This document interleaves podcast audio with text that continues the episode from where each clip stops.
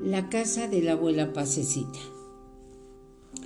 Mi abuelita era de Papantla, Veracruz. Cachiquín, Macachán, que quiere decir la ciudad que perfuma al mundo en Totonaco, porque se da la vainilla y el tabaco. Tenía ya, tenía el don de la videncia entre sus relatos nos contaba que ella lloró en el vientre de su madre, realidad extraordinaria que solo tienen algunas personas, para el bien o para el mal, según nos contaba ella. Así que leía las cartas, hacía limpias, pero sobre todo ayudaba a las personas a bien morir.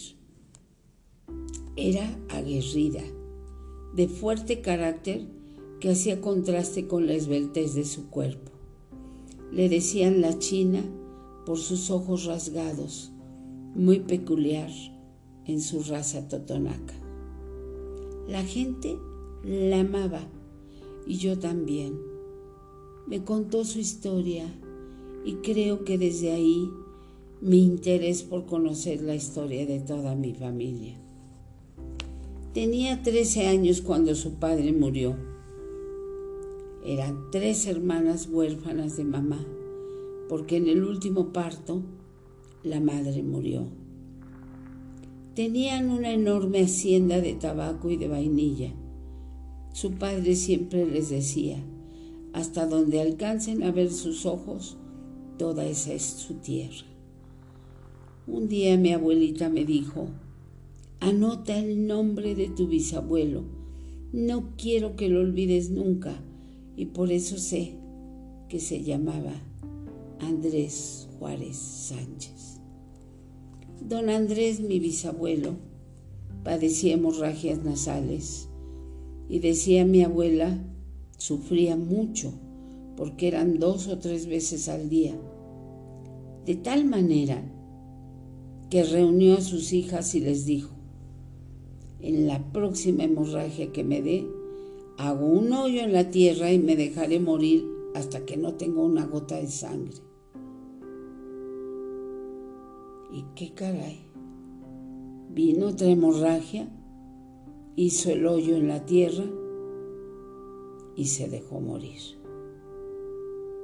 Dios mío, me pregunto, ¿qué pasó?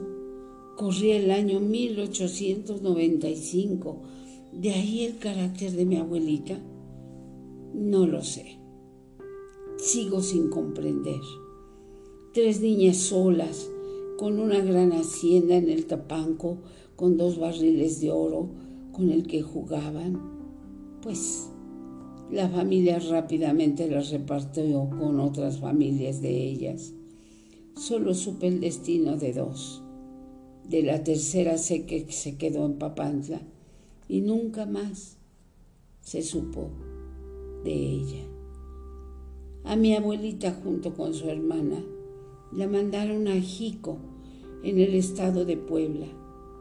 Ahí sus padrinos hacían pan y las dos niñas ayudaban. Solo que siempre habrá por ahí la colita del diablo de la envidia.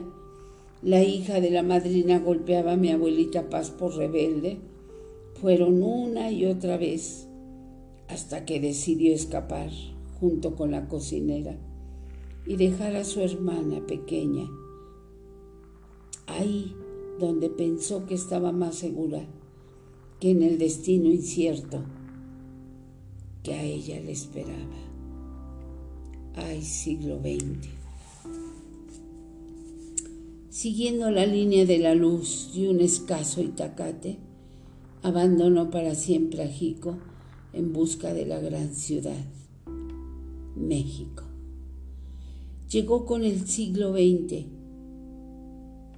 Me contaba que repicaban las campanas de todas las iglesias, anunciando la llegada de este famoso siglo que tantas huellas dejó en guerras, en adelantos científicos, en cambios políticos y para México, nuestra hermosa tierra, la Constitución del 17, que en sus letras llevaba tanta y tanta sangre, de nuestros héroes mexicanos.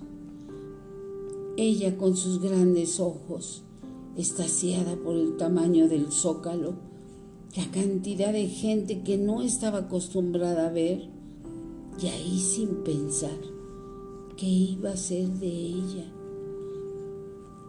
Solo tenía 15 años. Pasó un carruaje con un señor y una señora.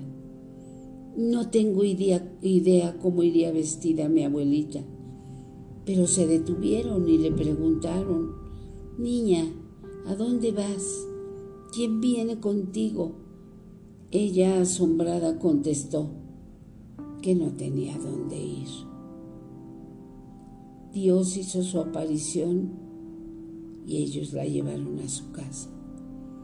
Él era dueño de una encuadernadora Cosían los libros a mano, hoja por hoja, y así de ser casi una analfabeta, se volvió una erudita de las letras. Leyó Don Quijote, Las Cruzadas y todas las obras maestras de ese tiempo. Aprendió a manejar, ya los coches empezaban. El dueño de la encuadernadora era muy amigo de un periodista que le mandó encuadernar uno de sus libros. Ahí conoció a Paz y al saber que ella manejaba, le dice a su amigo que le permita que trabaje con él. Teniendo casi 20 años se vuelve asistente del periodista destacado, dueño del periódico El Demócrata. Ella le manejaba porque a él le faltaba un ojo. Después de andar en medio de mil aventuras, de pasar peligros en ese tiempo, decide dejar al famoso periodista sin imaginar que un día sus hijos serían esposos. Encuentra trabajo de cocinera en el restaurante La Blanca, que está situado en la calle 5 de Mayo. Y bueno, ahí ocurre la aparición de un español que la felicita por sus platillos y con el tiempo que no se detiene de un noviazgo de tres años, el español se convierte en mi abuelo. Juan Francisco Romaní, originario de Valencia, España. Me di el tiempo en el observatorio, catedrático en matemáticas en la Universidad de México y como ya les había mencionado, pianista. No conocí al abuelo romaní, pero me contaron tanto sobre él. Rubio, alto, delgado, elegante, de bastón y bombín. Cuando estaba en el observatorio, el gobierno de Portes Gil mandó poner los relojes checadores para la entrada de los empleados. Él no se sentía empleado y no soportó la idea de que midiendo el tiempo ahora se lo fueran a medir a él. Contaba mi abuelita que fácilmente caía en pequeñas depresiones que cada vez eran más continuas y así empezó a perder la memoria, que finalmente sería el fin de él, pues un día se salió a trabajar y no regresó más. Lo buscaron, nunca pudieron encontrarlo, hasta años después. Nos cuenta mi abuelita que comieron un año con la venta de su piano de cola y poco a poco la economía se perdió. El respaldo del padre que se pierde en la gran ciudad de México. Mi abuela tenía que cuidar de los cuatro hijos.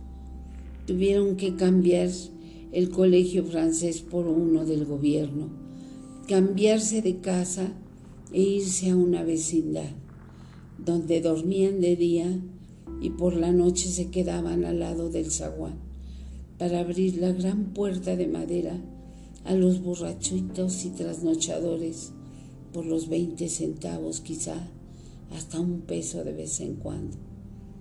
Ese era su trabajo.